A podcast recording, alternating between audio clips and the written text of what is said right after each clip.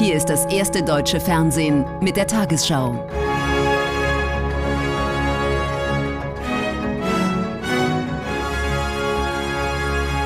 Heute im Studio Thorsten Schröder. Guten Abend, meine Damen und Herren. Ich begrüße Sie zur Tagesschau. Zum Jahrestag des russischen Überfalls auf die Ukraine hat Präsident Zelensky seinen Mitbürgern Mut zugesprochen. Ein Sieg sei unausweichlich, dafür brauche es aber weitere internationale Unterstützung. Ein Ende des russischen Angriffskriegs ist bislang nicht in Sicht. Im Osten des Landes ist die Front festgefahren. Russland hält immer noch etwa ein Fünftel des ukrainischen Staatsgebiets. Hier zunächst eine Chronologie wichtiger Kriegsereignisse der vergangenen zwölf Monate. Luftalarm in Kiew. Es ist der Morgen des 24. Februar 2022. Russland greift die Ukraine an. Raketeneinschläge im ganzen Land. In Kiew bringen sich die Menschen in U-Bahnhöfen in Sicherheit. Andere fliehen mit dem Auto oder mit dem Zug.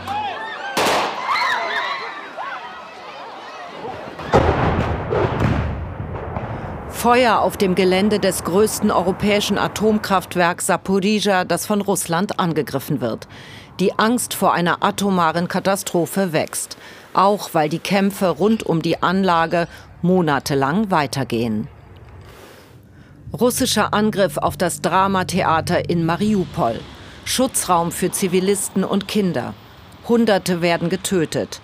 Bald ist die ganze Stadt eine einzige Ruine. Im Zentrum der Kämpfe das Azov-Stahlwerk. Hier verschanzen sich wochenlang ukrainische Soldaten. Ihre Bilder gehen um die Welt. Ein grausiger Fund im Kiewer Vorort Butscha. Getötete ukrainische Zivilisten, teils gefesselt mit Folterspuren. Mehr als 400 Menschen. Butscha wird zum Symbol russischer Gräueltaten. Eine gewaltige Explosion auf der Krimbrücke.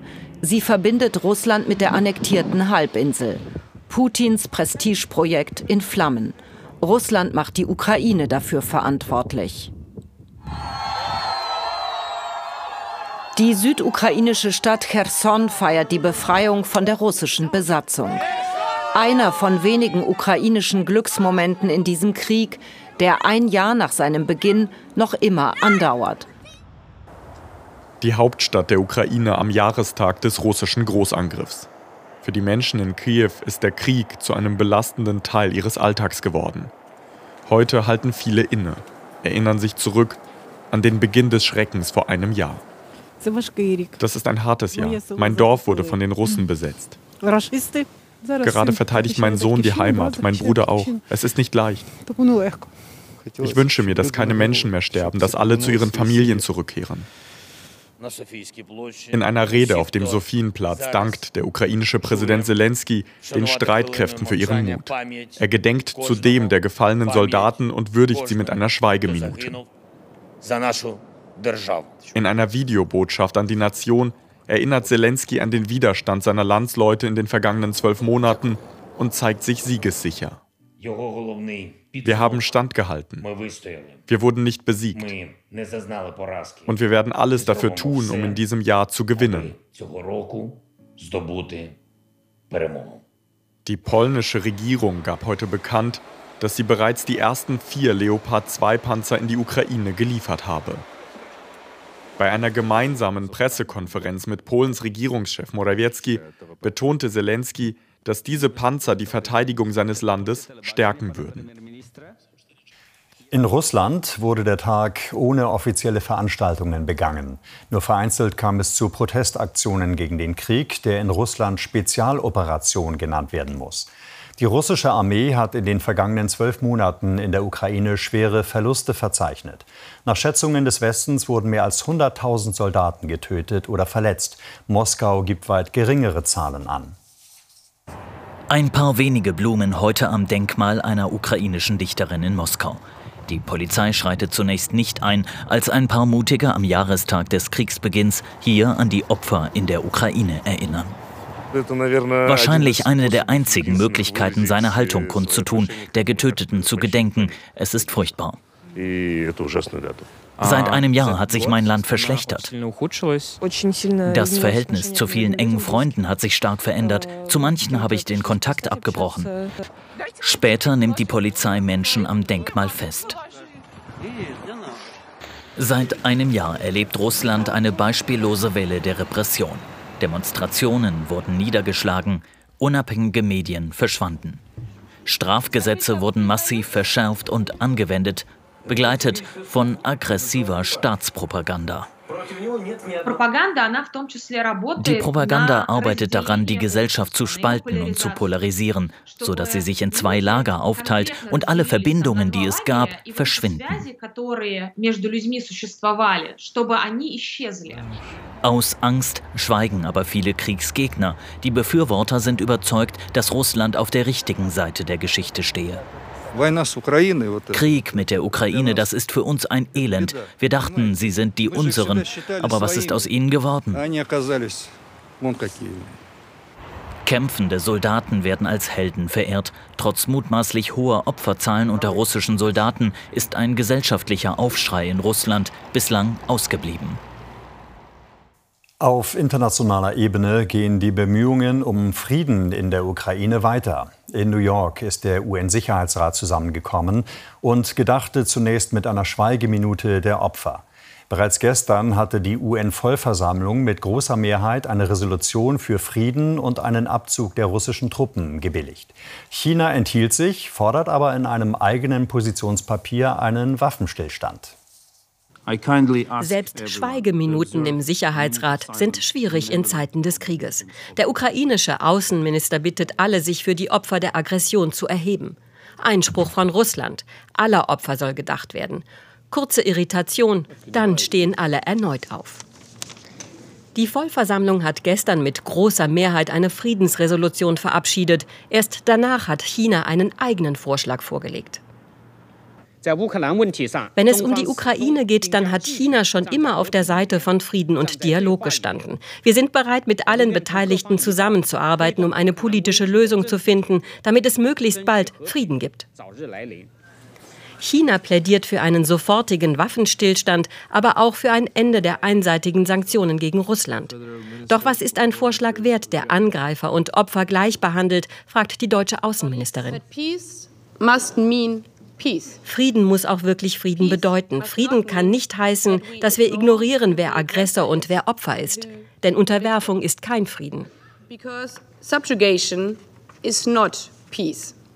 Das Empire State Building leuchtet in blau-gelb. Drei Tage ging es bei den Vereinten Nationen um Frieden. Und es ist klar geworden, der Weg dahin ist noch weit. Fragen wir nach bei Wassily Golod in Kiew. Der ukrainische Präsident Zelensky hat den Plan Chinas bereits kommentiert. Wie steht er dazu? Präsident Zelensky sieht in Chinas Vorstoß keinen Friedensplan, sondern die Gedanken, die Meinung eines Staates. Das sagte er heute auf einer Pressekonferenz. Er betonte aber gleichzeitig, dass die Tatsache, dass sich China mit der Ukraine beschäftigen würde, etwas sehr Positives sei. Es sei gar nicht schlecht, so hat es Zelensky ausgedrückt. Inhaltlich ist es so, dass die Punkte territoriale Integrität und atomare Sicherheit Schnittmengen seien zwischen den Positionen Chinas und den Positionen der Ukraine. Was den Waffenstillstand angeht, während Gebiete der Ukraine weiterhin besetzt sind. Das sieht Zelensky anders. Diese Position hat er ja in den vergangenen Wochen und Monaten auch deutlich gemacht. Wichtig ist auch zu wissen, die Beziehungen zwischen China und der Ukraine diplomatisch waren bisher nicht sonderlich umfangreich. Die Ukraine ist interessiert, das zu ändern und Zelensky hofft nun auf ein Treffen mit Chinas Staatschef Xi. Dankeschön, Vassili Golod in Kiew. Und damit zu Ina Ruck in Moskau. Wie wird der Vorstoß Chinas in Russland aufgenommen? Gibt es Reaktionen?